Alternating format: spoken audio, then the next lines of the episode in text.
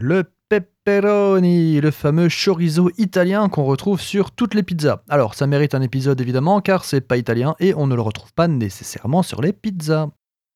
Pepperoni Pizza était aussi un code de triche sur Age of Empire, mais ça n'a rien à voir avec notre épisode. Par contre, la garniture pepperoni est la plus populaire aux États-Unis et au Canada.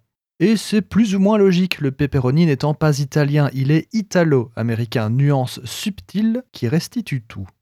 Bien qu'il en ait l'air, le pepperoni n'est pas un type traditionnel de saucisse italienne. Il a plutôt été inventé par des Italiens venus aux États-Unis au début du XXe siècle. En 1919, la saucisse pepperoni est apparue pour la première fois à New York.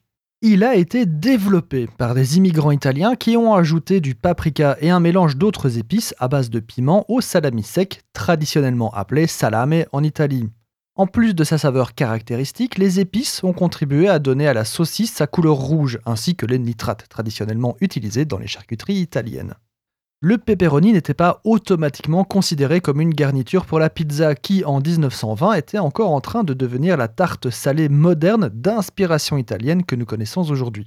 Au lieu de cela, il en est resté une variante de la saucisse de salami italo-américaine traditionnelle.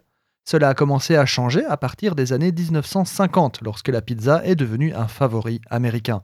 La première pizzeria à proposer une tarte au pepperoni aurait été The Spot à New Haven, dans le Connecticut. Par la suite, le pepperoni est devenu un choix de plus en plus populaire pour les garnitures de pizza en Amérique, en grande partie parce qu'il était séché et il ne se gâtait pas facilement. Il était peu coûteux, pouvait être expédié sur de longues distances et les consommateurs appréciaient sa saveur épicée et fumée. Comme pour d'autres produits de base américains, c'est une combinaison unique de prix, de saveur et de logistique qui l'a rendu populaire plutôt qu'une préférence ou une culture répandue.